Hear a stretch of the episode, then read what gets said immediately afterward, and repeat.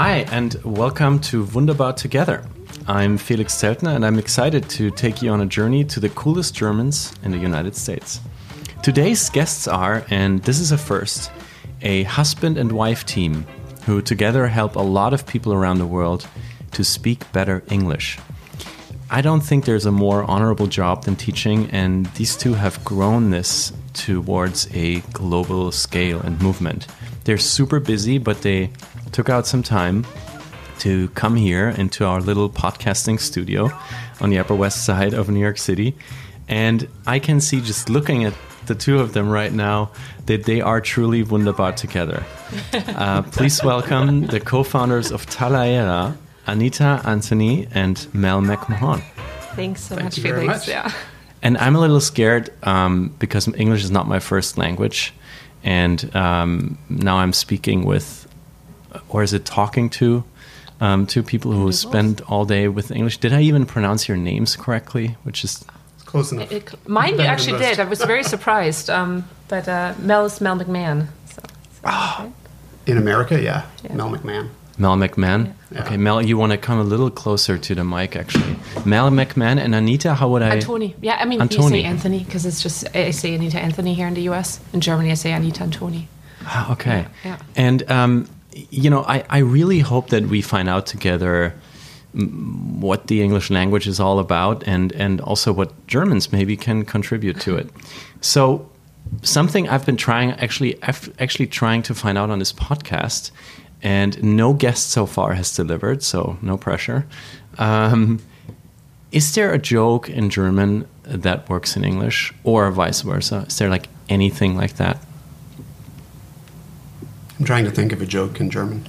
yeah, I, I'm, I'm not sure, to be honest. I feel like the humor is so different. I saw a German comedian the other day and I felt it just did not translate into the sensibilities are so different. So, oh, is that. Did, are- are you saying that he wasn't funny?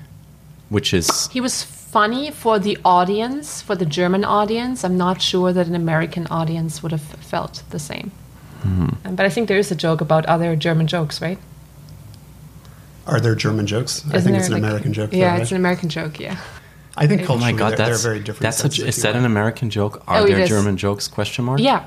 Oh, yeah, yeah. I've heard that before, right? What's a German joke? And Americans are like, are there German jokes? Yeah. Or that is the joke. Yeah.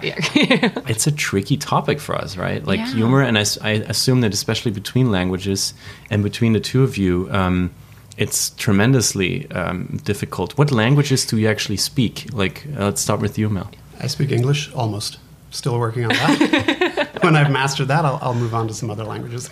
I should also add, uh, Mel also speaks Irish. Um, yeah. Irish, Irish, and he's learning German, so don't. Uh, you Yeah, know. yeah, my German needs some work, so we'll stick to English for this podcast. And you, Anita, how many languages So- do you speak? I'm like the typical European. That's I I speak English and German, and then I speak like a tiny bit of everything, like a tiny bit of Spanish and a tiny bit of Italian and some Dutch. You know how we do. Like we just pick it up uh, growing up, um, but really only English and German fluently.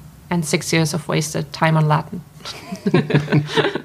Would you really? I have nine years. Oh, nine years. Would you really call it wasted? Isn't it a great base for any like Roman language out there? That's what I was sold. Um, um, I, I still wish I'd learned French. Um, that's just me, but I, I think it is a great base. I mean, I definitely, when I moved to the U.S. 15 years ago, there were words I'd never seen, and I knew what they meant, and I would credit that to Latin.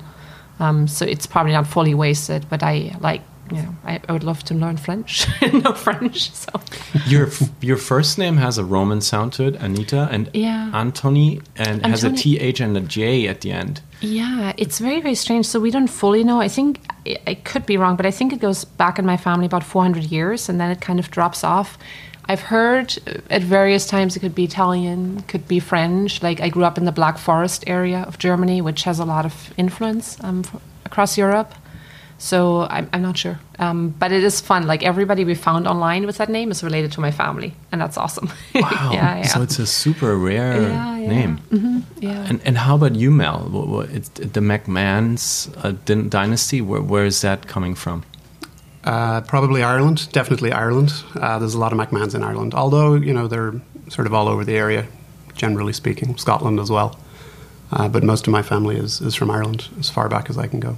And has an immigration history in the United States, or are you a first uh, generation immigrant? I am first generation, meaning I was born and raised in Ireland and came here. Yeah. Is that first generation? Yeah, I, yeah. I think so. Yeah. yeah. But you did, didn't you have an aunt or an uncle here who lived in New York? Oh, I've had multiple family members who have come Yeah. to the United States and then gone back to Ireland. Yeah. I mean, that's quite a popular sort of pathway for Irish people. Um, but so far, I mean, I, I came here and, and I've stuck around. I like and it. where did you meet, you both? Oh, we met on Match.com, where all um, good relationships meet. Full on online dating. but Yeah, that it worked right away. it worked. It worked. Yeah. And where did you live at the time? So we were I- both in New York. Yeah, we were both in New York. So I, I've lived in New York for 15 years on and off. It's actually my 15th year anniversary this year, which is crazy. Um, Wow. Yeah, it's- Congratulations. yeah, it's so exciting. So I love this area. It's been one of my favorite, uh, the Upper West Side. And um, I've lived all over. um, and so, yeah, um, I lived in Carroll Gardens in Brooklyn at the time. And Mel lived in the West Village, which was funny because it was the first place I ever lived in in New York. And that's where we met. Yep. Yeah. And uh, you started Talayera, am I saying that right? Tala- Talaera. Talaera. Talaera. Yeah.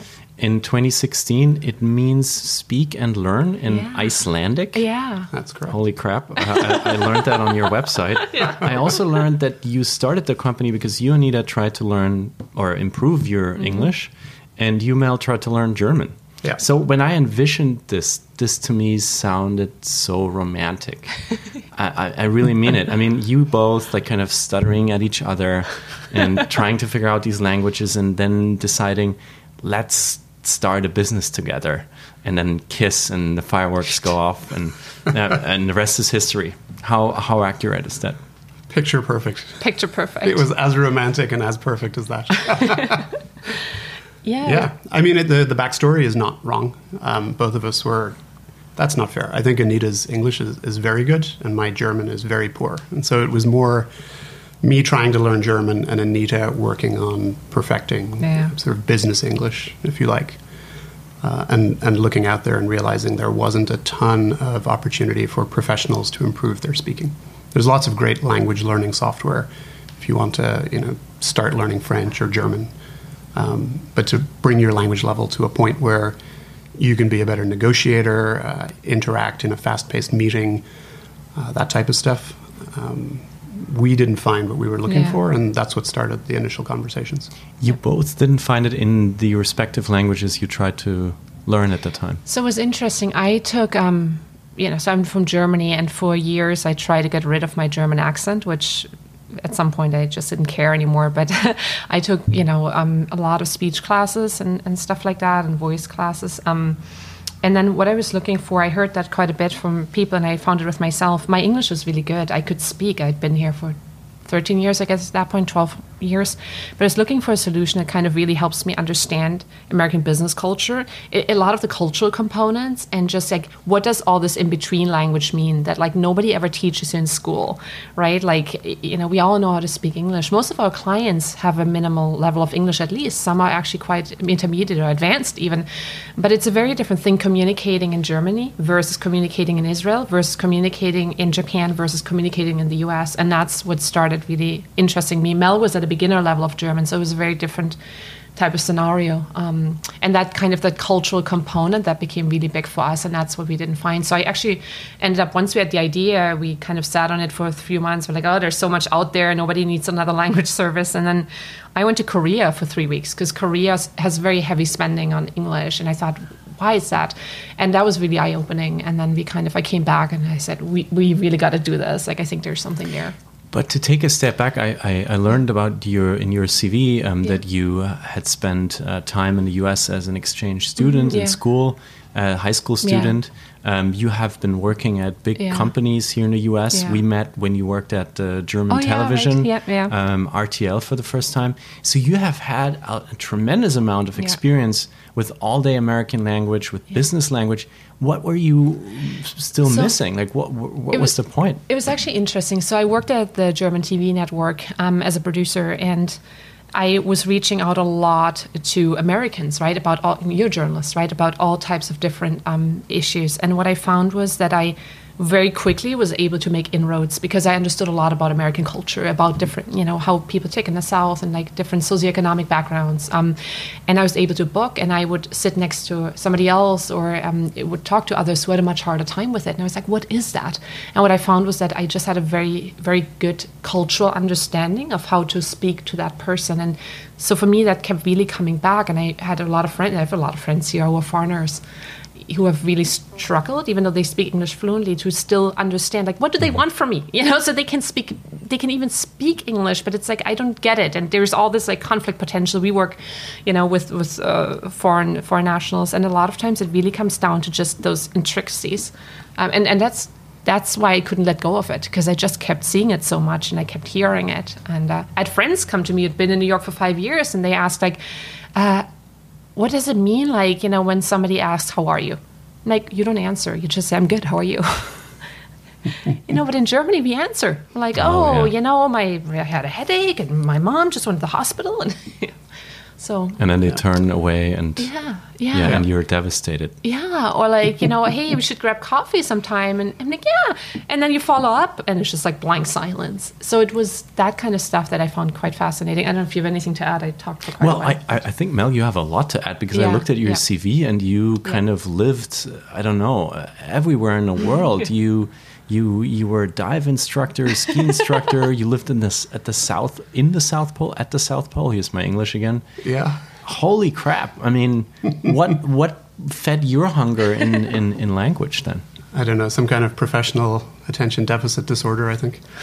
Um, I, I, honestly, I, I, don't know what the driving force was, but I do have um, a strong appreciation for immersing myself in different cultures and I've come to appreciate that understanding the language of a particular region or culture allows you to do that more effectively. So being able to communicate with a German in German uh, is so much more rewarding in terms of understanding the people and the environment uh, than trying to have them communicate with you in English while you're there. Um, and so most of the places that I've lived in, you know, in- including Iceland, where uh, name comes from, I've spent some amount of time learning the language. Generally unsuccessful in all of them, but enough to be able to sort of get by and, and appreciate the, the nuances of the culture. What's the language in Antarctica? Uh, it's multicultural, unless you're talking about like penguin speak. But other than that, there is no native population in Antarctica. Um, and so it's all research facilities down there, and to that extent, you know, research and science being very international. Um, on all of the bases, you get a mix and match of people from all over the world doing research together. So that's kind of cool. Um, but the language is typically English on most of the English or American bases. Mm-hmm. And your background that brought you there is? Uh, academically, physics. Um, and I'm, I'm, also more of a cold weather kind of guy, so Antarctica works well for me. Uh, as you mentioned, you know, I, I, did a bit of skiing and stuff like that. Um, so Antarctica, when I first heard about it, seemed uh, intriguing, and uh, and having gone there the first time, then I, I, couldn't help but go back a few more times after that. It's uh, it's pretty cool. And would you say that scientists in Antarctica or in Iceland have the same problems that Anita just described, kind of like the business in the business context or in the media world? Oh, absolutely. I, I think anytime when you're communicating in a language that's not your own, a lot of the times your technical expertise is overshadowed by not having the same level as a native speaker. And I mean, that's true of you know English speaking people working in France or French people working in Antarctica with a bunch of English speaking scientists. It's the split second that it takes you to formulate uh, a sentence that you can interject into a conversation. And it takes you a little bit longer, and by the time you've phrased it in your head, the conversation has moved on to something else. And so it's that, you know, just takes everything takes a little bit longer, and that tends to impact or overshadow mm-hmm. someone's technical abilities. Now, talking about your company, I mean, you said you both didn't find what you were looking for, and then you started this thing, which is what many founders say. But I, I have to say that in your market, like I could go on YouTube right now and find an English language class. I could go to um, a Stanford free online learning tool and open up um, an assignment for, for an English seminar. I could go in a bookstore and have a selection of dozens of books. How did you carve out a niche for, for what you do? How did you do that? So I think you're totally right. There is a plethora of tools, books, CDs, uh, apps, things like that to help you learn any language. Uh, I think part of the problem, though, is we're in a world now where technology has enabled a level of personalized learning uh, that wasn't necessarily there before. And the more personalized something is, the more uh, engaging it is, the more likely it is for a student to stick with the training and that was sort of the the key for us. If you go to YouTube and you find some uh, some movie or video or something on how to learn English, it's necessarily been designed for the general population. But in order for you to learn more effectively, it's probably better to have something that's personally tailored to you. So you're learning the language based on your interests. You're learning the language that you would use in your workplace. Uh, so that's kind of where we were going with Talaera. Yeah.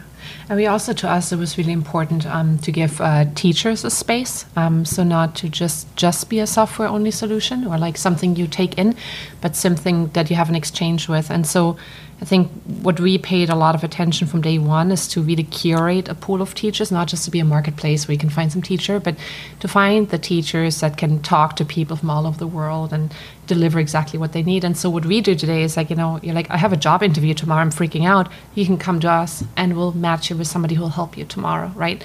So it's immediate, it's right away. Um, we primarily work with corporates, but we also work with some, you know, consumers.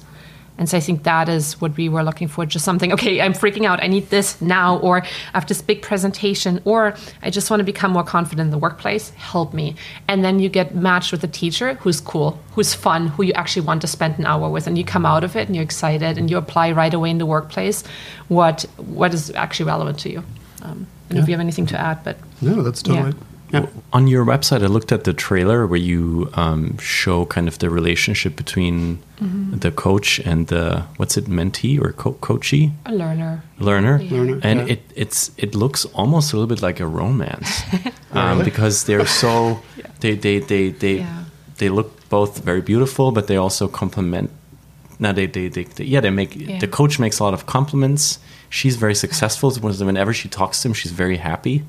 And like, how close is coaching like that, where you get so personal with people? Uh, how close is that to maybe even therapy?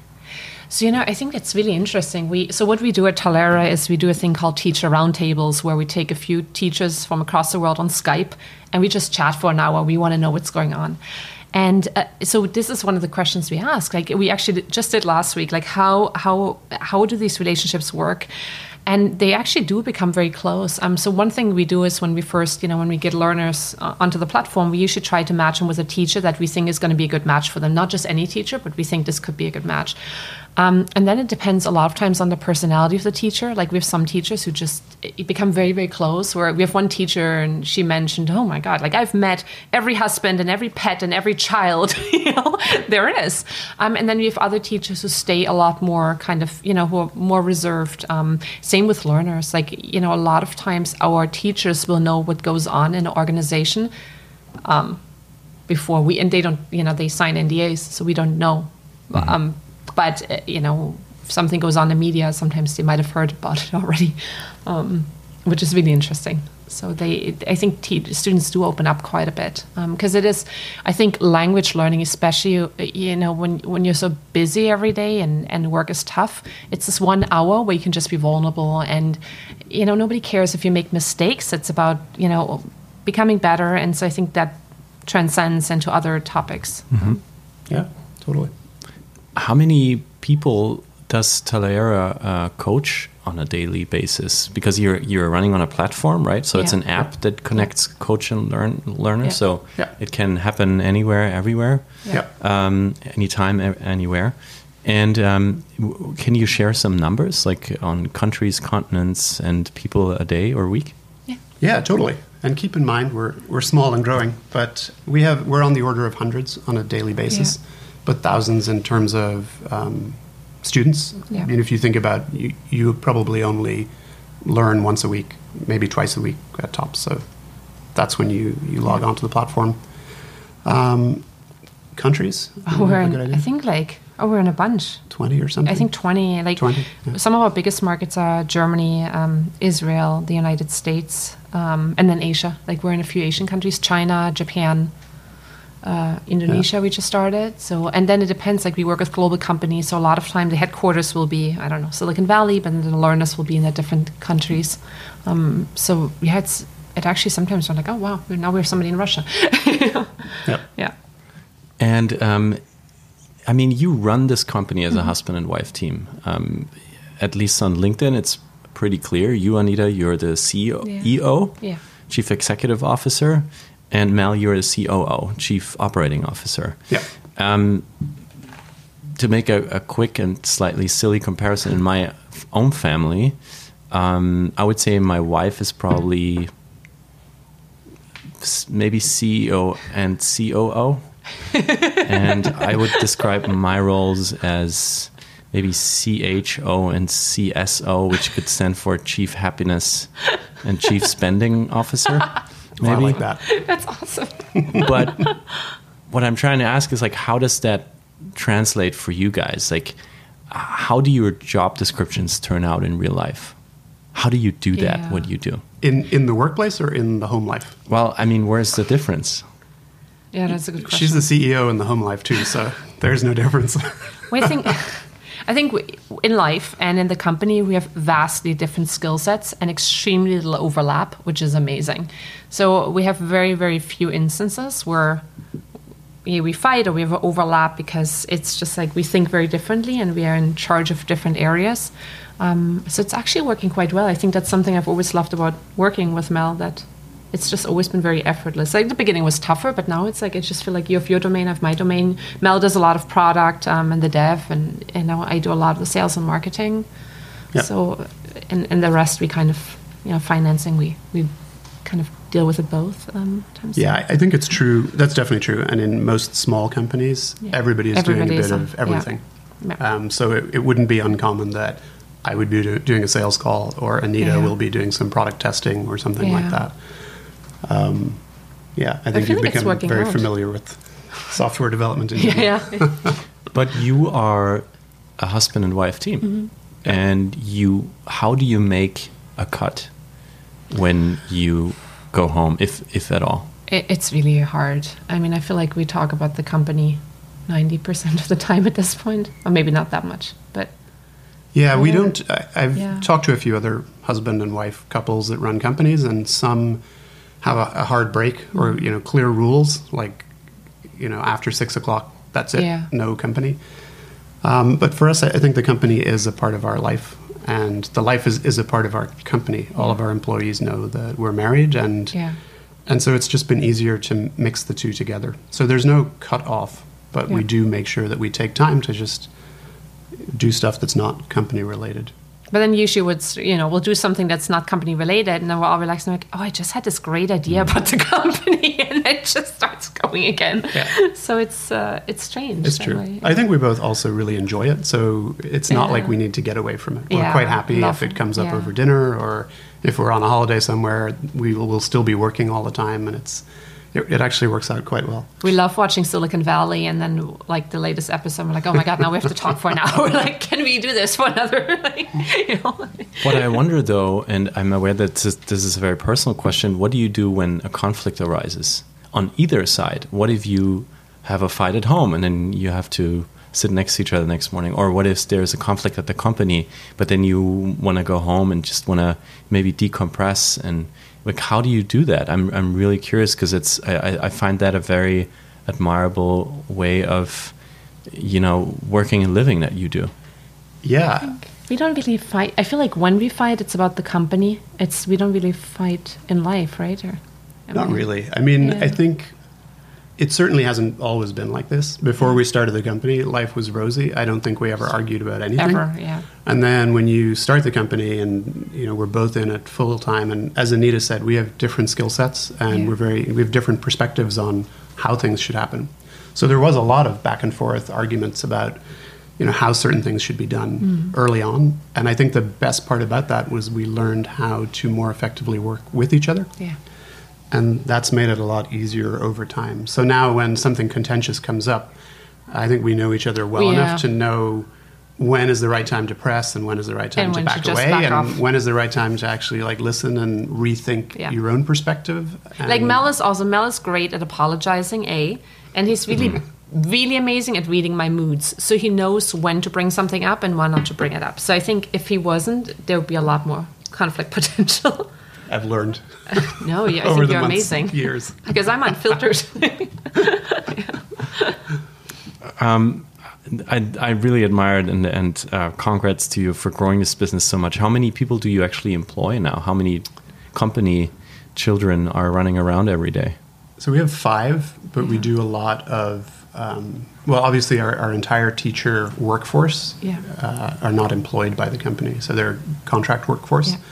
Uh, and we also work with a lot of specialists because we're too small Yeah. right now to have like Yeah.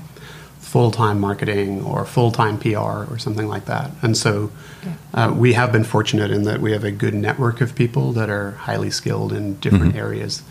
Um, and so at any point in time, there could be many more folks involved in the, the day-to-day. Are you VC funded or self funded? How do you uh, got- manage that? yeah, we partly self-funded and angel. We got angel funding, Mm-hmm. um, so we'll probably be doing the the funding route again next year. And how did what you did professionally actually solve the problems that were the reason for you starting the company?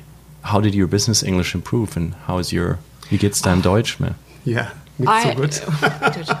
oh, for me, I've learned so much, like so much. It's it's crazy because I also, I mean, one of the things, you know, I, I worked internationally before, but not to that degree. It was pretty much the U.S. and Germany, and now I work so much internationally, and that's just been ridiculously eye-opening. It's been a lot of learning on the job, um, but it's been great. And actually, I mean, I, I'm not even joking. I sometimes will reach out to a teacher and be like, "Hey, I have a question. Can you help me?" And they will, right? So we have a Slack channel, and um, and uh, and I'll just be like, "Hey, I- don't know how to how would you phrase this, or how should I do it?" And I also like sometimes will reach out to an American and be like, "How would you do that?" And that's been like really exciting. So I've learned a lot. Um, and yeah, just dealing with the different cultures has been so eye-opening and awesome. I don't know how you feel about it, but that's been my my favorite. That's been an eye opener for me from a, an English perspective. Yeah. Like, there's a level where you can be a fluent or native Yeah. English speaker, but then to become a, an effective Yeah. speaker, a great communicator, and to be able to do it across cultures is a whole other ballgame. And working with different cultures, that's been super exciting. Uh, German, on the other hand, seeing as we're predominantly an English speaking platform, has been less helpful. But in fairness, that was always a choice. It was, you know, our, our, our product is very much software oriented. And we, we've built out this software system to help amplify our teachers' ability to teach. And so we chose English to start with so that we could mm-hmm. focus on a, a smaller scoped project. But now that we've got it, you know, where we like it, where it's, it's starting to be very effective, we're adding in other languages. Yeah, I'd love to talk about these different cultures that you experience and maybe start with your own. Is there something, Mel, that you really, really don't like about the German language? The dative case? Mm. Yeah. No, actually, that's not fair. Um, I think like quickly, you know the, the different the the cases are are problematic, but they're for me because you know we don't have things like that in English. Um, So how do you- you how you would you gloss explain over them, right? Like- dative to a to an English speaker? I'd have a very hard time doing that. Um, Because I couldn't do it, to be honest. Uh, But how did you lear- how did you how do you learn that? It- well, it, it, ends up being more of a memorization. Like you have to Mm. memorize the rules. The same is true of the the genders, right? Like in in English, this is a microphone. It's not like the male microphone or the female microphone, or you know what I mean. But if if in German you mess that up, people know what you're saying. The hardest part in German is the fact that the verb is at the end of the sentence. Because a lot of times in English, I'll start talking without actually knowing what I want to say until I've said it. And English allows you to do that, but in German, you you have to have thought through the sentence because you need to know the verb you're going to use before you start talking. So it takes me longer to to like phrase something in German. And just listening to you makes me think this might be the biggest difference between our cultures in one sentence. Just how we structure what we say might Yeah. translate to everything else. But Anita, is there, what do you like the least about the English language? I think, um, and that's going to sound very German, but I think it's limited in a way. I think that the German, you know, when you read a book in German, you have sentences that go over three, four, five lines. It's so detailed, the German language. Um, and I've forgotten a lot because I don't use it as much anymore. But I think the English language is more, it's not as colorful, if that makes any sense. Um, but I think maybe I just read a lot of literature when I was young in Germany. I don't know. But I, I think there's sometimes like I'll be in Germany and, and people speak, and I've been gone so long, and they'll say words. I'm like, wow, we have like seven words for one English word, right? And and that I that is something that I'm like, oh. Allow me to interject here as a German speaker because um, I just read that guesstimates are around a million words in the English language, with like the richest or the, the most words in English language that exists. And only uh, only is ridiculous, but three hundred thousand in the German language. Um, so just by by words Yeah. um, that are being used, English has Yeah. on the paper it has more options. So you know, I, I think that's really interesting. I think it it might be a the use of language, and we live in the United States. I think the use of the English language is very different here than it is in, in the United Kingdom. Now, I don't live in Britain. I don't I don't know how English is used, but I, from what I've heard, it's it seems to be it seems to be a little more elaborate. So I you know I don't know, but that's just what I've observed. Um, but yeah, that, I guess wow, that's two and a half two and a half times more words. Well, let's ask you, Mel. Yeah. What do you think? I so I, I can't speak relative to the German language, but I believe the English language is very fluid. Um, Words sort of come and go very quickly, and you can see the trends actually if you look at like Google word trends or language trends. Uh, but even like a word like googling uh, is now Yeah. part of, of sort of the common language in in in America, in probably in in German as well. Oh yeah, We Google. Yeah. I hear like, Yeah. oh yeah, ich habe gegoogelt. it sounds like somebody swallowed something, but it's actually yeah, gegoogelt. Gegoogelt. It's funny. Um, but it's it's yeah, it's it's it has become a term. But we have also these false friends, like we say handy to a smartphone, Yeah. which from an American point of view is very confusing. That's true. We call it mobile. Yeah. Um, you call it handy. It is pretty handy to have around, so I can understand why. Although handy is then an English term, so I don't know why you would use that. Does, does it have a German? No. Like it's, hand, it's not German. No, it's actually funny. We, I think it was last year, um, Business Insider in Germany did an article um, with us um, where we had our teachers deliver those false friends, and it was like one of those like people just love. It was like it went like half viral in Germany because it was like people can so identify with it. They know that the handy they know, but there's so many things, and you're like, wow, like Beamer, you know, like. You know, Yeah. and the president, it's a Beamer. Is Beamer is not, you know, No. Americans are like Over here, BMW. Beamer's a car. What? a German car. yeah, It's German more car. confusing. Yeah, yeah, yeah. Yeah. So it's uh, it's kind of funny. Yeah. Yeah. So maybe it's true of all languages. I just know it more from English. Than But would you fluidity. agree with Anita that Mm-hmm. that German is can can have more colors than English? I think in it's hard to say because I I'm, I don't speak it nearly as well as Anita speaks English. Um, but I will say German the German language has an interesting ability to start stitching together words to make a brand new word on the fly, Yeah. uh, which I think is is somewhat interesting. Uh, I haven't quite mastered it yet. At least all my teachers tell me I get it wrong when I try. But But you also find in Have you have you have an ex- do you have an example for what you tried lately? Uh, I have not actually. Nothing that I feel confident saying in front of this thing. But I, I think you've also talked about how like um, the German members of of our team, like everybody's very detailed when they speak. Like it's just you know it's it's always very detailed. Like we say something and it's really going down to what we mean rather than some blanket general statement. That's true. I think there's a precision involved in Yeah. the German language, and it's echoed in the German culture uh, that you won't find in in the American culture and American English. Rather, W- Yeah, that's that would be, have been my next question. Like, what are these main differences that you observe, especially when it comes to business, between Germans and Americans? What are these cultural, and maybe this question goes to you, Anita, what are these cultural differences that make it so hard for us, Yeah. like you, speaking the, the language perfectly, but still having this feeling of I'm lacking Yeah. something? What are those differences that you have observed? So I'm just thinking about emails, for example, right? Um, I think emails in Germany sometimes can be quite long. Um, they're very formal, uh, you know, sehr geehrte Herr, Frau, blah, blah, blah. And then it goes straight kind of into, you know, you're describing a big problem or whatever. Whereas in America, it'll be like, hi, Dave, you know, how's your weekend? you know? And then you kind of plunge into it. The emails, at least from what I'm seeing, are shorter, you know, and, and we see it quite a bit with our German students. Like, um, they're like, uh, you know, so I, I can say the first name. Of course, you, sometimes you might have, most of the time, like, you go first name, you go more relaxed. You always have a hey, how are you? How was the weekend? Hey, how was what you told me about last week?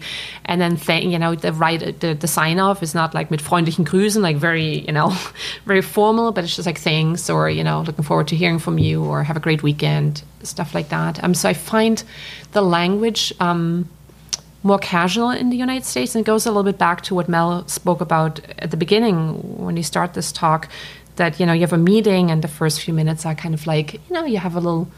You have a little small talk and you just loosen it up a little bit and then you dive in. Whereas in Germany, I think things go down to business a lot quicker. Um, I think the relationship building is very different as well. The, the relationships? I think the relationships are different. So one thing um, that I've noticed um, doing business in Germany is it takes a long time.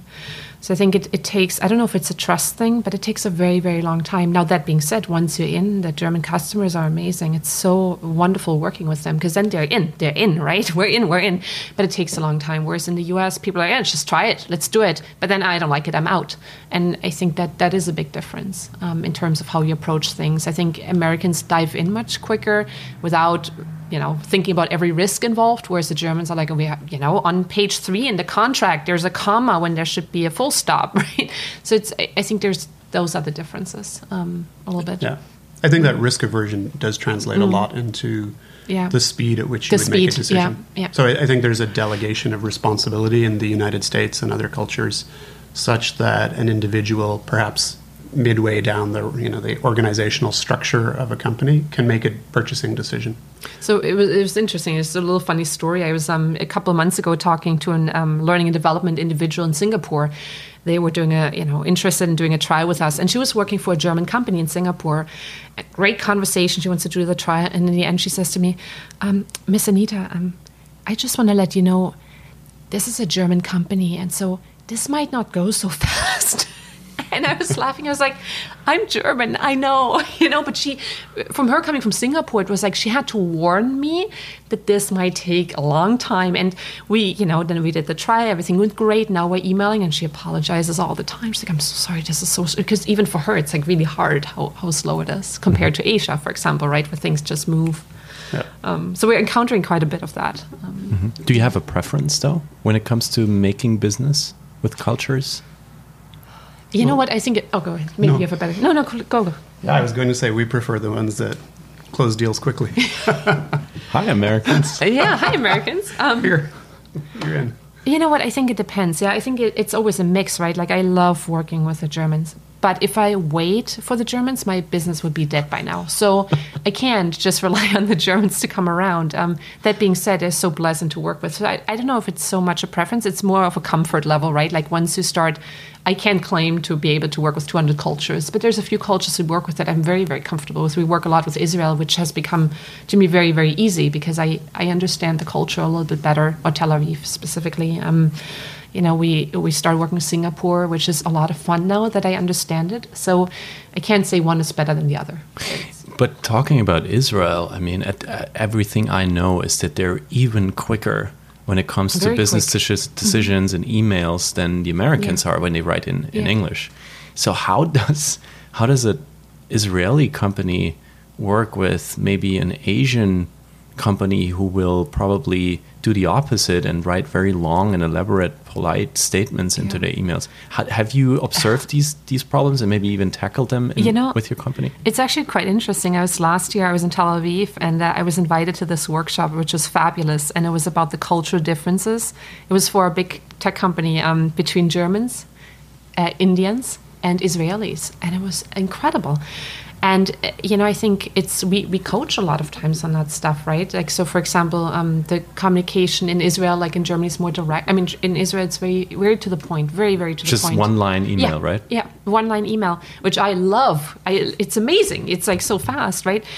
But then you have to, and, and, and you know, we might have students who are like, but why do I have to write this long email to an American? I just want to ask a question. I'm like, what? That's the, cul-" and that's, we did a workshop last year at a, a big tech company and on, on, on that. And it was amazing to hear the questions. But then that's why we teach. That's what we teach people, right? We're like, well, this is a culture in the US, you know, so you have to wrap your question in a little bit of fluff and you have to, you know, um, just do it and, and people learn it i mean i think it's like anything in life if you want to learn it you'll learn it and that's what they have the teachers for so they'll have an american teacher explains to them why it is the way and And the Indians that you met there, how do they fit into the picture? so i didn't meet the indians there. It was just that it was taught it was a workshop on um, people from india. So india is also quite interesting. Like um, people work very very long hours. They're very um, adverse to saying no a lot of times. I mean I, I always hate to say the germans or the indians or the americans. I but like as a culture right it's um Yeah. and so you know that, that that's that thing then when you have a teacher come in on the culture and be like well you know in america um, people will say their opinion. And so you know or you might have to learn to say no and they will train them on that. And they'll teach the individuals on that and just you know give them different scenarios in which to practice. So a lot of the teachers will do role play and just like this is a situation you might encounter. If you encounter this situation this is what we'll practice. Um, and that works but Yep.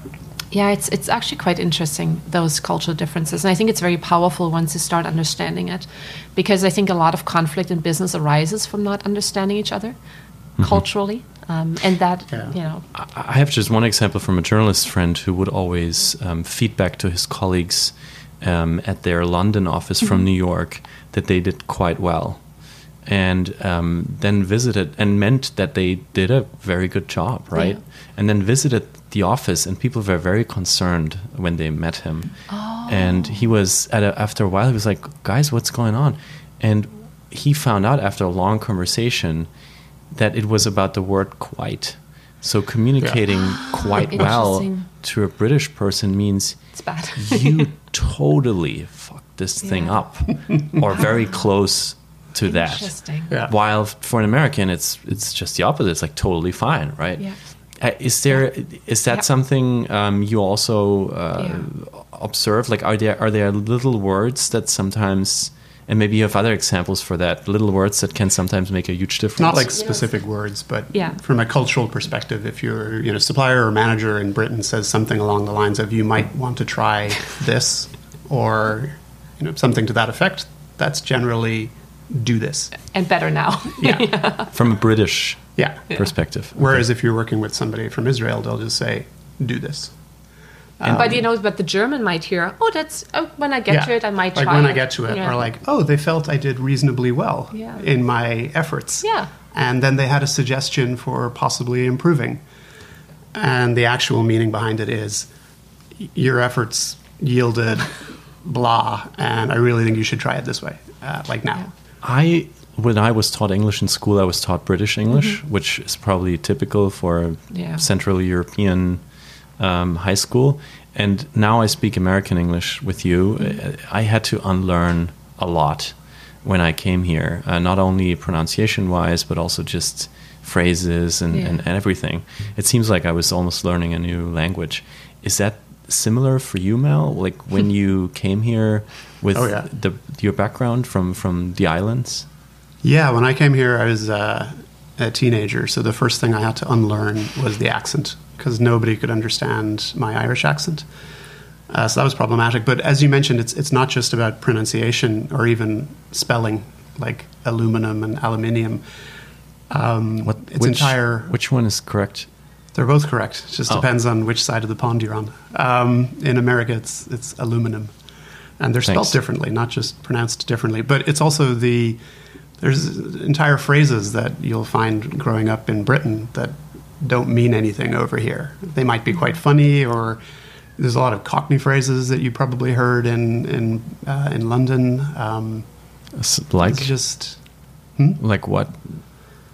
Oh, like when I was young, my uh, my my grandfather would say things like "get up the apples and pears," What which that mean? means go upstairs.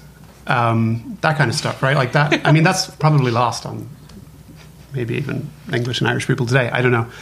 Uh, it's definitely not going to fly in Minnesota. So, you know, there's probably other, you know, slightly more common phrases that will be used in England that, like you said, they they have no meaning over here, and the same is true when you go the other way.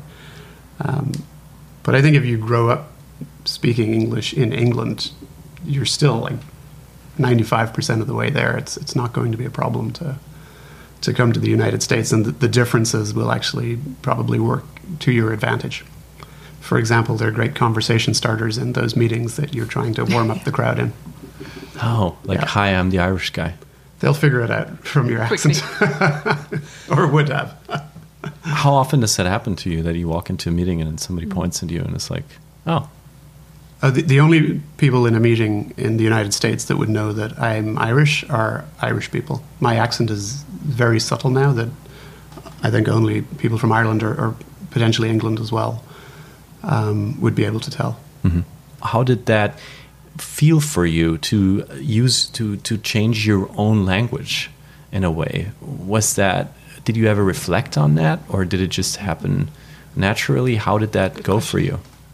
I think, well, for me, when I was changing it, I was a teenager, and I think as a teenager, it's a constant fight for survival, right? You just want to fit in, and you don't think about, oh, I have to change my language. It's more like, I want to be able to hang out with the other kids, so this is what I got to do. Looking back, uh, you know, I have a few friends now that came over from Ireland later on in life, so they still have a good Irish accent, which is an asset. I'd have to really fake mine if I uh, if I wanted to pull it out. So, um, you know, reflecting back, I think it would have been nice to hang on to that more. But other than that, it's uh, it's not a big deal, really.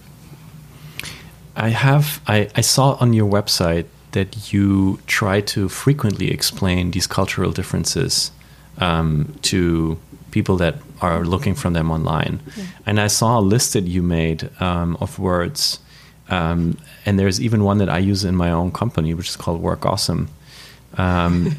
And I just wanted to ask you if you could quickly explain what those words really mean if you translate them for an international audience. That's awesome.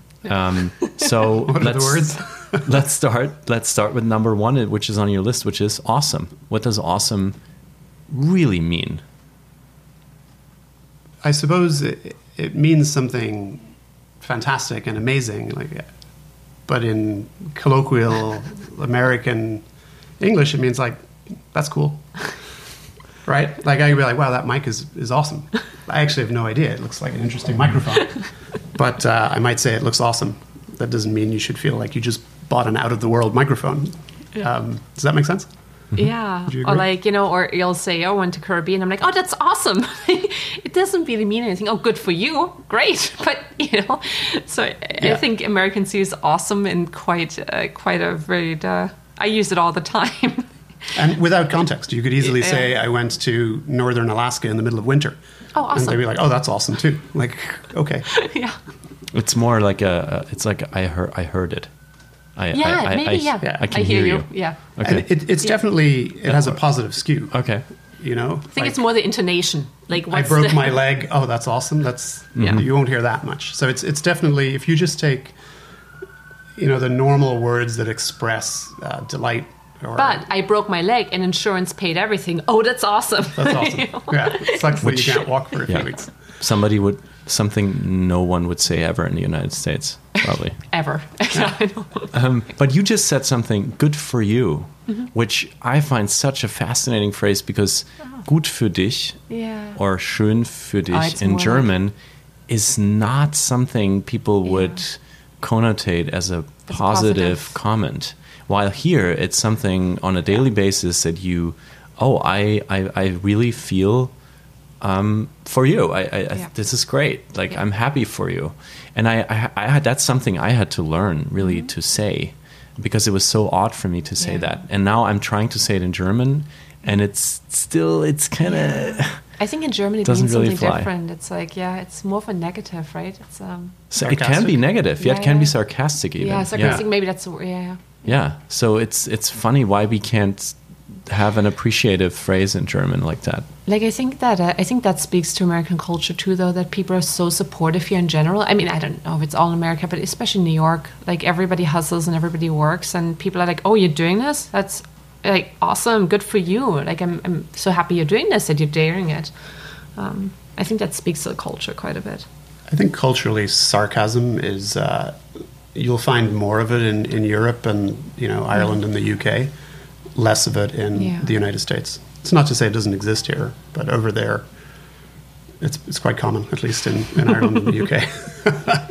And one has to be cautious here sometimes, I guess, using it. Yeah. Using it, yes, because it could be taken the wrong way, Yeah. positively or negatively.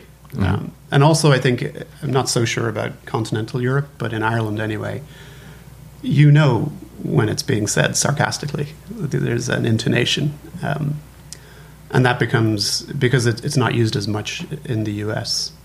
Picking up on that intonation uh, is, is not a guarantee. Um, so, um, that sounds fun. I'll let you know is another phrase you had on the website. Yeah, I'm not into it. I'll never talk to you again properly. It's more like have a nice life. yeah. I'll Not on the top of my priority list. that sounds fun. Yeah, if somebody says that sounds fun, I let you know. You should just assume We'll never hear from them. you probably won't. They won't let you know, and uh, It's definitely not fun for them. yeah, And you also interestingly listed, oh my gosh, it's so good to see you on that list. yeah. uh, yeah.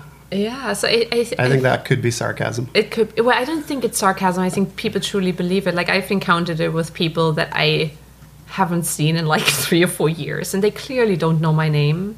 Yeah, So it's like, hey, oh wow, nice to see you again. You know, it's it compensates Yeah. for the fact that they haven't thought about you in four years. yeah, I don't really know you at all. Now you're being very sarcastic. no, that was legit. I think again, it depends on context. It right? does. Some But, people will say like, "Oh my god, it's so good to see you again," and it's like a great friend that's Yeah, been yeah. living abroad and they came back. Yeah, exactly. For sure, it's legitimate. But I think if you run into somebody in New York, like on Times Square in the subway, and they're like, "Oh my god, it's so good to see you! Yeah, Yeah. let's do small talk for two minutes. Okay, we're done talking now. Have a great life." it's like You know? it's like uh, it's like awesome. Yeah, what they it's really like mean is like, "Oh, it's nice to see you again." yeah. Um, Maybe It's I'm too dark. It sometimes seems to me like the, the the American English language can be used very well as a kind of blanket. oh yeah. You wrap whatever there is, you just wrap it mm-hmm. into this kind Happy of place. nice warm blanket. Yeah. Wh- But I also have to say, in my everyday, all day life as a New Yorker, out on the streets, wherever I go in this country, it makes things a lot easier. It's so mm-hmm. nice. It's so pleasant. Yeah. Yeah. Yeah. It's uh, I I think I see that sometimes at like parties or get together. You know, you talk with somebody for five and ten minutes, and you can just gracefully move on and, and do something. It's like so nice, and it's nobody's feelings are hurt. yeah. You know, it's uh, And you, I think you've got that comment a few times in your email communications with Germans when you communicate in English. Oh. And you, when you communicate in English, you wrap it in the the pleasantries at the beginning Yeah. and the end, and they seem to be quite receptive. So actually, that's something. It's a little trick uh, for your American listeners here. So, this is you know I've been in the U.S. so long. I, I I'm German, but I communicate quite American, and so I'll be on a phone with a German. I'll be like, oh, you know, hi, how are you? How was your weekend? And they get so excited and they tell you all about it because they're not used to it. And the same on email. I'm like, oh, you know, just want to check in. How is everything? And they will respond. And it, I found in Germany creates such beautiful rela- business relationships actually because people are not used to it. But I feel like in the end, everybody wants to, Huh. you know, it, it's actually shocking to me. My sister said I only get away with it because I've lived here so long. you know, I'll write Liebe. Like I do not ever write sehr geehrte. I'll write Liebe or like, you know. and- So dear instead of I don't even know how you would say that. esteemed good sir. and what I've also noticed with Germans, it's actually also fascinating. Um, once you write in English, they immediately go into first name basis. So I never do it to a customer because I'm the vendor. But when they do it, I immediately start also going by the first name. So it's really cute. And then sometimes it will switch back into German, and then I'll just stick with the first name. It's it's actually it's really fascinating. I've noticed it a few times now, and I've also noticed it that I'm like Sie, you know, Sie and Herr and Frau, and they're like, no, call me Nadine. I'm like, okay, sure, but it's weird to me because I'm I grew up with it, right? The formal. But is that, I guess, what we can learn as Yeah. Germans from the American language or the American culture mm-hmm. is being more polite to each other? Yeah, And just, you know what? I think it's like everything. I think people just, like Mel said, people love talking about themselves everywhere in the world. And I think people, they stress so much in the job. And if you just give them two or three minutes to, to just get out of work, it works everywhere in the world and also in Germany. So I don't know if two Germans can do it to each other, but I feel like I can do it because I'm not, I'm like stuck in between cultures and they know it. yeah. I sometimes wonder if this if this politeness here that comes through the language is Mm-hmm. something that comes from the the, the, the British kind of brought over Oh, and imported here. What what with your own experience in language, Mel? Would you agree with that, or where do you think this? How how polite do you think is American English? I think it's it's very polite and friendly. Uh, as to the origin of it, well, I mean, it, it totally makes sense, right? It it probably did come over from the British uh, a couple hundred years ago and has evolved in its own way. So it's definitely different to British English today. Um, but there is a you know a strong degree of politeness in British English. So I think here also, I feel like Americans, it's something I love so much about this country is that people are so optimistic here. Yeah. And I feel like that carries into language. You know, people here are just so forward looking, which it's a young country, right? People who came here were looking for a better life. So it would make sense that you have these people who are like, of course, the future is going to be better. And I wonder if that carries a little bit into, into language. yeah. Which brings me to a general question: What do you think are the maybe f- three biggest differences between Germans and Americans? Oh, that's interesting. Like I think Germans, and again, I hate to say that Germans are the Americans, but I think in Germany we have more of a tendency to complain sometimes and focus on things that are not so good or negative. Whereas I feel like Americans focus on the positive a lot. Um, that's something that's always resonated with me here. I think a lot of Americans, or America as a culture, is more risk takey than the German culture, which again goes back. It's a young country versus old country that has done things. Yeah. Um, but I think that is why you have Silicon Valley, why you have all this innovation, why you have these people who make these beautiful films, why you have this amazing art scene here, which you obviously also have beautiful art in Germany. But I think that's the two things for me the risk taking and the positive versus negative. Um, do you have any? What's your thoughts? I think it is possibly related, but it's it's a comfort with standing out and carving your own path. Yeah. Oh, yeah, yeah. yeah. People here tend to have an idea and run with it and care Yeah. less about What people think. everybody else thinks. Yeah. Uh, I mean, obviously, everybody cares what people think, but to a large extent here, you'll find like entrepreneurs just run with something, or researchers just have a crazy idea and go with it. Um, and there, there tends to be support then from the surrounding community, community, yeah. for that.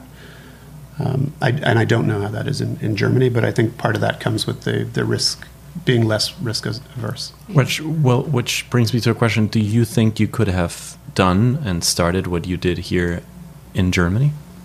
I, I don't think so. I mean, I, I came to the US when I was very young. I was an exchange student when I was 17 and always loved that here you could just do whatever. And um, I remember people, I wanted to be an actress back then. And I came to, the, to New York when I was 19 to study acting. And there were a lot of people in Germany who were like, oh, what do you, you know, you can't do that. And then I'm still here, right? So I, I, I don't know. I mean, there's amazing startups in Germany. So it's not that you can't, and obviously innovation, there's a lot of amazing innovation in Germany. But I think for the way I personally like to do things and like to live my life, that would have not been possible in Germany. Um, Yeah. yeah, but Yeah, it, that that doesn't mean that that what we're doing is not possible in Germany. I, I'm, I'm sure it is. Absolutely, it is. Can you? And this question, I guess, it goes to you, Anita. You are from Freiburg, Yeah, right? in Freiburg geboren, Offenburg aufgewachsen. Yes. Ah, interesting. So Yeah. you have this this warm southwestern German in you. Um, That's funny. um, I think the, the the far western side is is especially friendly, close to the French border. You guys actually enjoy We love food life. and wine. Yeah, a lot yeah. of the other Germans are not as good at that. Um, but can you pin down today what about you is still German and what is maybe already American? So I think there's three parts to this. I've there's two ways identi- identified before I moved to the US. One was as somebody from the Black Forest, um, you know, from Baden, and the other one was being European. In my entire life, have I never felt like a German. Like I meet Germans, I'm like you're German, but I've never felt that way. Um, so I guess with that, with that question, I think definitely like I think I try to, and that's hard in New York because everybody's so jaded. I try to keep that I think I think people from my state or from my area are very kind, and I try to keep that. Was that the, hang on? What was the question? What I kept right from from being German? What if, yeah, what about Was you is German? still German Yeah. and what is already American? Yes. And then the other thing I think that is clearly German is like the exactness and the detail orientedness. And, and I think also being reliable, like that's important to me because that's what Germans do. I, I'm now late. I was late today, right? I, I, I don't, the watch has become something that's, you know, an indicator of what could be, um, like every New Yorker. but I think reliability and just, you know, if I say something, I'm going to do it, I'm going to do it. And I think that's German. Um, I think in terms of what's become American, I think it's definitely more of a risk taker, more of like a, supporting others. I don't think I learned that in Germany. Like here, it's so important to me that my friends and my community and my employees feel supported that they can move forward, even if it might be at my like one of my employees. I might push her forward and she might leave because she might get a possibility somewhere else because of what she learned with us. But that's more important to me than holding on to something. Um, I think that's that's the American part. Yeah. Yeah. And what about you is still Irish and what is already American, Mel? Um, that's a good question. Probably, I'd like to think I kept my sense of humor. You the, did. uh, the quick wit, you know, Irish people are very witty. Um, and in terms of what I've adopted from the United States is a a sense that anything is possible if you go for it, if you set your sights on it. Um, yeah, Is there maybe one anecdote here in New York that you find yourself frequently telling about when you talk to friends at home? Oh God, I have so many. Well, one thing I think going back to anything is possible. I'm totally gonna brag on that because it still like stuns me. But I got to have dinner with Tom Hanks.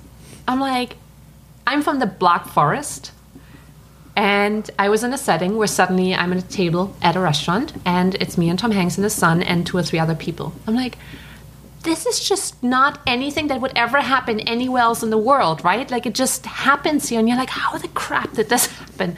But then also crazy anecdotes. Like I remember I lived behind, a, you know, I lived in an apartment on 51st and 9th when I first came. I was like 20 years old. I lived behind a curtain for two years in the kitchen. It was horrible. The place, I mean, you know, it was awesome, my roommate, but I lived behind a curtain in a kitchen for two years because it's the only apartment I could afford that was in Midtown Manhattan. So it just goes from the most positive to the most crazy range of like experiences.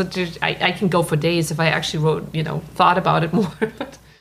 and uh, and that to me, that dinner was really fascinating. I mean, first of all, for wow, I can't believe this is happening, but also it kind of taught me a lot about not being scared of people because I was like, you know what, right now in this point in time we're equal. We're sitting at the same table. And i think um, it, growing up how i grew up i believed a lot in hierarchy and like this person is the ceo of this or this is like the and now i'm not scared anymore to talk to anybody. I don't you know it's not just because of that experience but it was an experience that really kind of got into my mind you know. I remember another another and then i'm done with my anecdotes but because i just love that too. It's like complete opposite. I i worked in a restaurant when i first came and uh, we had a dishwasher and he was amazing. You know, he would work these 12, 14 hour days. I learned a lot from him. He was always in a good, he was not in good mood. He was always upbeat and happy, always upbeat and happy. And he had five kids, you know, in Mexico um, that he did not see for years. And every time he caught, he had this big smile. And It was like, if this man who has this really hard life, you know, making this living here for his kids can every day come in here and be upbeat, then I have no right either to have, you know, to to whine and complain and I don't know what. So I think you learn so much in the city if you're a little bit open to what's going on around you. And then you get a lot. Yeah. That's a lot for one question. Shut up now. no, that's good. yeah. Um, I, I also know that Germans love to be in control, and you already said, Anita, that you're, you know, that's still in you. Yeah. Um, can you share um, the last moment you lost control over your immediate surroundings? Yeah, I mean, I'm, I'm not going to go into detail, but I had a really major event happening this year um, that really made me be so unable to be in control and had a major impact in terms of being in control for many months. And I don't think I fully regained it, but what's really weird is even when you're not in control, I feel like you can still have a choice to, I don't know what that is, but you can still somehow re- tr- try to regain it. Um, Or you can just be comfortable not being in control. Oh, yeah, maybe that's what I think that's the, Yeah. the difference between trying to grab control of a chaotic situation that's clearly outside of your ability to control yeah. and just just the going with it. I think that's maybe what it is. Yeah, that's Yeah. uh, I think I would describe it for you as more learning to just go with the flow and focus on the path Um, forward. yeah. Yeah. So it's uh, I don't know. That's a very vague, like weird uh, answer, but So it's like embracing the chaos, maybe. Yeah. yeah, yeah, and just I, I think yeah, I think the con- like I've always tried to be in control in German, and, you know, and I like to do things, and and I think when you get thrust into a situation where you just have no control, that's like really a huge life changer. I actually, weirdly enough, I feel like it's made me more chilled out. Like I always try to be like super, you know, like I, I know, and and now I'm like now I know that life at any point can just kind of change, and you have the choice in deciding what you do with that, and it's not doesn't all have to be negative. Um, Yeah. so I think that's been really fascinating. Like I think I've I, through the loss of control, I think I've I've learned to live a lot more deeper, be better at my company, be better at my relationships with friends and stuff. Yeah. Um, yeah, I mean, I, No, I, I think that's totally Yeah. true, and I I think that is that's definitely a cultural thing. Uh, Anita's brother came to visit us uh, like two years ago, and in, and like and this isn't just her. I've seen this with a few other friends of mine from Germany, but he came on a, a week long vacation, uh, himself and his, his wife, and uh, he put this thing. It was like the size of a phone book down on the desk, and he's like, it's my itinerary. "This is my itinerary," and it's it was literally It was like folder. to the hour. And then there was an appendix in the back, like, oh, we're going to Miami, poison control in Miami, uh, Ho- nearest consulate hospital. general, nearest hospital, and then like, oh, we're going to be in the Keys, and same thing, and like all the numbers.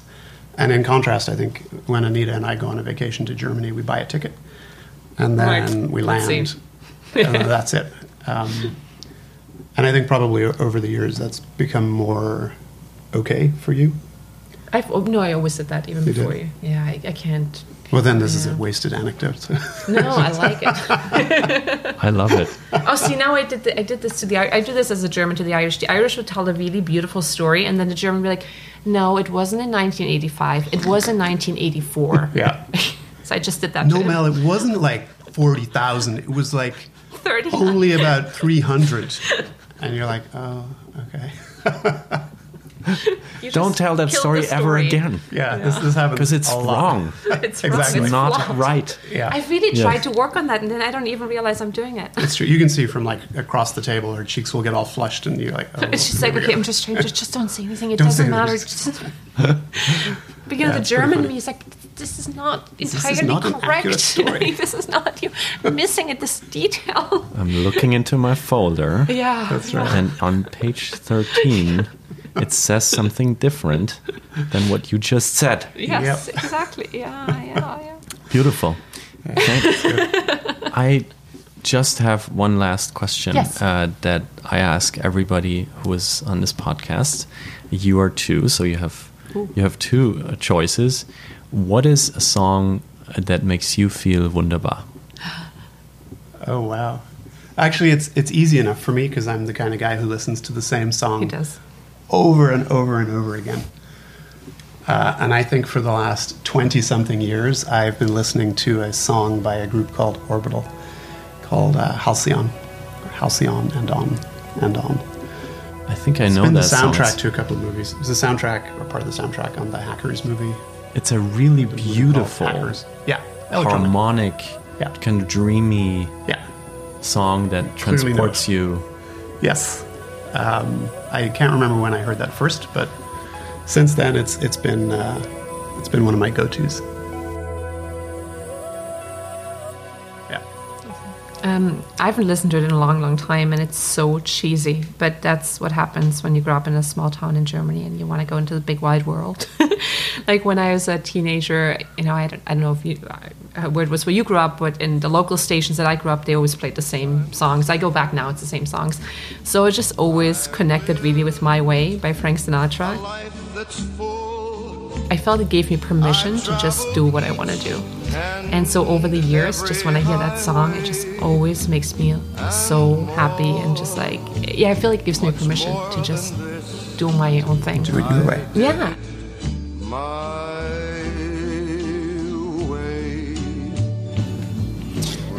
Wow.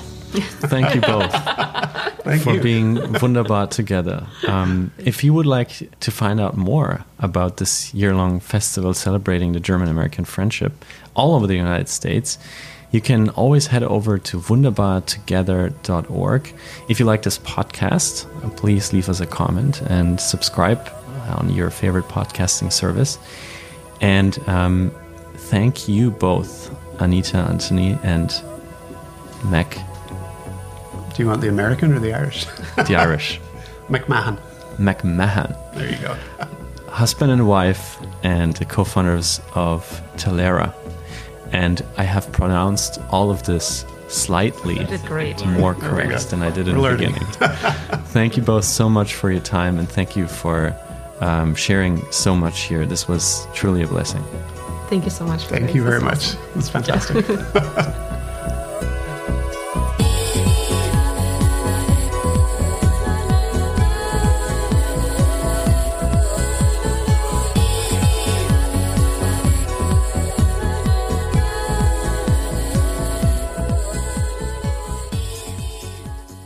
So, since this recording, the coronavirus pandemic has put everybody under lockdown. And so I called Anita and Mel again to see what happened in the meantime. And here they are. Hi, hi guys. It's good to see you on Zoom. Hi, Felix. Good to Great see to you see you. Slightly different circumstances. Slightly different. Where are you?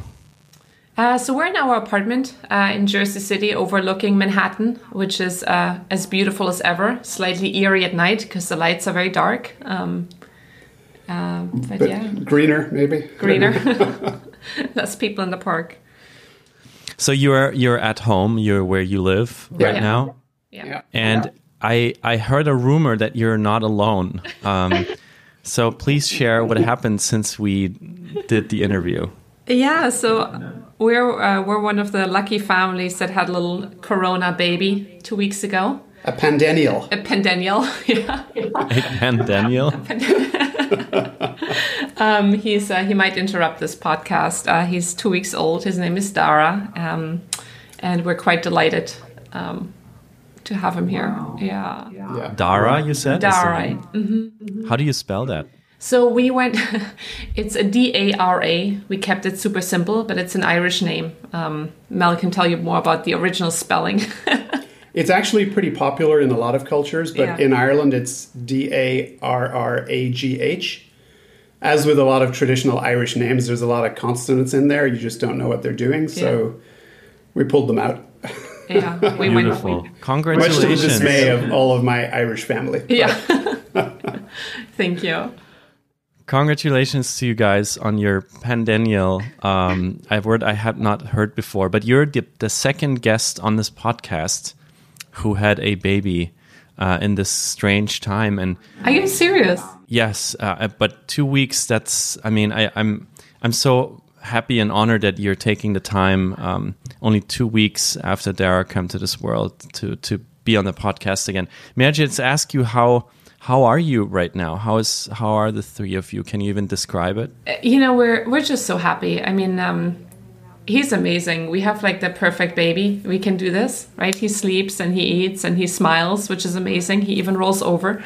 Um, it's just been awesome. Like we, you know, we were in the hospital for three days in New York, and I just want to say that because there's so much being said right now about hospitals in New York, and um, a lot of people have anxieties around the hospitals, and a lot of moms have anxieties, and it's we just had the most amazing experience. We were at Lenox Hill which is a New York uh, hospital. And uh, so he had like the most amazing, perfect start into the world there. Um, people were super, you know, I think the hospital staff was very aware of what was going on and made sure that we had a good experience. Um, so he's, it's just been awesome. Like I really can't say it any different way. Um, it's sad, you know, we don't know when we're going to see our families who are in Europe and in Canada. Um, so that's tough, um, not seeing friends. And pretty much we've been doing everything alone. There has been no doula, no midwife, no nothing. So we're learning on the job. Um, but it's been amazing. Um, I don't know, Mel, if you have anything to add, but No, I, I mean, personally, I can say I've, I've never been happier. yeah. yeah. Despite not having slept more than three hours in a row and being covered in dirty diapers and, and other stuff that nobody should be covered in, I am uh, I am like 100% thrilled and totally agree with what Anita said. The the whole hospital experience was fantastic. um, and driving there was super easy. so uh, yeah, it's it's been it's been great. It's really been Yeah. great. It's it's been really strange to kind of be experiencing this joy with everything going on. Like it's it's just very it feels very surreal and I've heard so much about, you know, like new moms and how you know, it's changing your life and all this. And for us, it's been really weird because we've been at home for two weeks, uh, for two months. And so there hasn't been a whole lot of change. Like, it's not like I can't go out and see my friends and I can't go get my hair done. And I can't engage with the world. So it's almost like, a, you know, it's, it's really weird. I don't know if that's going to come at a later time, this whole like, oh, my life has changed. Because right now it's just an extra awesome addition. Um, I haven't gotten this like, oh, we haven't gotten this whole like, oh, there's a new thing in the family and it's this big change. It's just awesome and it's not. We haven't found the negatives yet, um, which is nice. yeah. Wow, that's it's. I'm I'm so glad to to see you so happy, and of course um, to hear that Dara is doing well. And you know, coming back to the topic of our podcast, which uh, dealt a lot with the beauties and the challenges of language. Um, I, I, I have to ask, uh, Mel, were you kind of um, like the name is Irish, so but you took away some letters. You said so. Did the suggestion for the name come to you, and then Anita chipped off the end? How did you how did you end up with that name? You're both language people. I think the you can correct me if I'm wrong, but I think the name came to so Felix. you- You're aware that our first child was stillborn a year ago, right? I, I think so, right? So we uh, we we started picking names like two years ago, and um, I think actually Anita came up with Dara, but not the Irish version, the Arabic version, Yeah. D A R A or D A R R A, Persian. Persian. Yeah. Um, and like I said, Dara is, is actually it's pretty popular in a number of, of languages, and it has beautiful meanings. Um, but it's also a, a fairly interesting Irish name. So when I heard it, my mind just went straight to the Irish spelling. Of course, why not? Um, and so then we kind of went back and forth, and I feel like I was probably pushing for the Irish spelling, and Anita was pushing to drop the letters. And then I had a few other friends that just sort of sat me down and talked a little common sense into me. Um, I also have a, a sister whose name is Sive, and it's spelled S A D H B H. Um, so yeah, I I'm, I'm I was good with with dropping a few letters. It was also so Dara has a Wikipedia page, which I've not seen a name actually have a Wikipedia page. And when you Google Dara, that Wikipedia page is unbelievable. It's like a name in 20 cultures. One of my employees actually said to me, only you would give a name like this that's like literally in 20 languages and has different meanings in 20 languages. It's also a name that's like sometimes used for in the us more for girls and you know in ireland and in, in middle east more for boys. So it's like in japan i think it's for boys. It's so it's it's really interesting. We just felt like uh it was to me at least it was a very international name and i wanted something easy and something that resonates with people around the globe. I can yes, I can say that my our daughters are called Emma and Lily, two syllables each, intercultural names. easy There's no way of misspelling, pronouncing almost. Um, same same reasoning there. Uh, we just wanted them to work between the cultures and um, and be uh, be beautiful. So, uh, congrats again on Darren. Thank you for giving this explanation. And I have to ask you one more personal question because Mel, you just mentioned that you went through a really really rough patch last year after your baby was stillborn, and you, Anita, you said on the podcast that um, this experience changed you in in in a, also in a positive way of being calmer and you know and dealing with very un, unexpected situations and sudden change in a different way. And i wonder and i hope it's okay for you to for me to ask this question. I wonder how this experience has helped you now with going through a time that so, makes so many people freak out and be become you know, an, a friend told me the other day, panic is not a strategy, but I feel like it's a lot of people's strategy right now. People just panic. It, it, how did it help you now? You know, I think it's such a great question. We've talked about it quite a bit. Um, obviously, because of what happened, I'm in a you know community now of women who have gone through similar things, and first of all, I think a lot of us don't realize how strong we are until we're tested. I think, especially in the Western world, I grew up in Germany, which was like the picture book, right? I grew up in the Black Forest. There was no nothing. um, and I think until something bad happens, you don't understand just how strong you are. Um, number one. But number two, you know, it breaks my heart, coronavirus, um, in, in seeing how people are affected. For you know the frontline workers essential workers all the people who are losing um, their family members because i know what it feels like. It's horrible. For me personally it's not like in the last two weeks i've been like oh i've been missing my friends more but the two months before it didn't affect me. I was like i'm lucky. I have a job. I love my family. I have food on the table. It's not you know it wasn't a stressor. A lot of people said oh my god you're pregnant in the you know coronavirus. How do you do it? And I'm like, what I went through last year, this is nothing, you know, this is nothing. This, and it wasn't. Um, so I think it's not, it's not, it's not really affected. Me. You know, it's just made, last year was horrible. So anything that comes after that is not, is not, is not that big of a deal. So I don't know if that answers your question, but it's, um, yeah, I think I, I, I understand what people are going through this year because I think a lot of people are really feeling grief for their old life, grief for not seeing their families, grief for not, you know, being able to go to a bar and to live your life. And I understand grief. Um, so I understand what people are going through, and I have a lot of, you know, I, I feel for them. But for me personally, I'm not feeling that way right now. I'm just so overjoyed at having brought our child home. Um, which was a lot bigger stressor. The pregnancy was a lot bigger stressor than the coronavirus crisis. Yeah. Thank you, Anita. And one last question I have to ask around your business because, I mean, now it seems like you were ahead of the time. You run a virtual business that you can work on remotely. Your coaches are all around. Uh, your um, learners are all around the world. Everybody can connect from home. Um, so, how has this impacted this? How has this crisis, this lockdown, impacted Talaera? So, you know, I think it still remains to be seen. it's a short answer. Um, I can only speak for March and April, where we've definitely seen an uptick, um, where more people signed up or more companies. Uh, we kind of we had both things, right? You have companies who were in the middle of a negotiation who wanted to work with us, and then there were budget freezes. And the first thing, a lot of times, when a budget freeze happens, is that people are like, okay, what can we cut? Um, but we also had a lot of companies come to us and wanted to offer something for their employees in this time. Um, so it's actually been, and that's been more companies than, than the budget freezes. So it's been, it's been really interesting to see how companies care, how they want to offer a distraction to their employees, how they want to offer at this time when people have more time something that they can do at home, you know, that they can you know learn, that they can get their mind off a little bit. Um, so it's been good. We also started, you know, obviously, you know, with our marketing activities, you can't do the same stuff you did two months ago.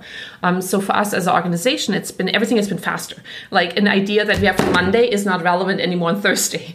Um, so we started doing webinars. For example, we I started doing, you know, taking some webinars around the pregnancy, and I was like, I love these webinars. So we thought, you know, let's just do a webinar, and it was insane. Like we had so many signups on the first webinars. So it's actually been really exciting as a team to come up with new ideas and um, see how can we add value? How can we bring more people into the fold for free? You know, um, and that's been it's actually been quite exciting. Um, I have no idea what the long term effects will be of this for us. Um, I think it's really hard to tell for anybody right now. But for the moment, it's um, it's uh, it's been it's been good for us.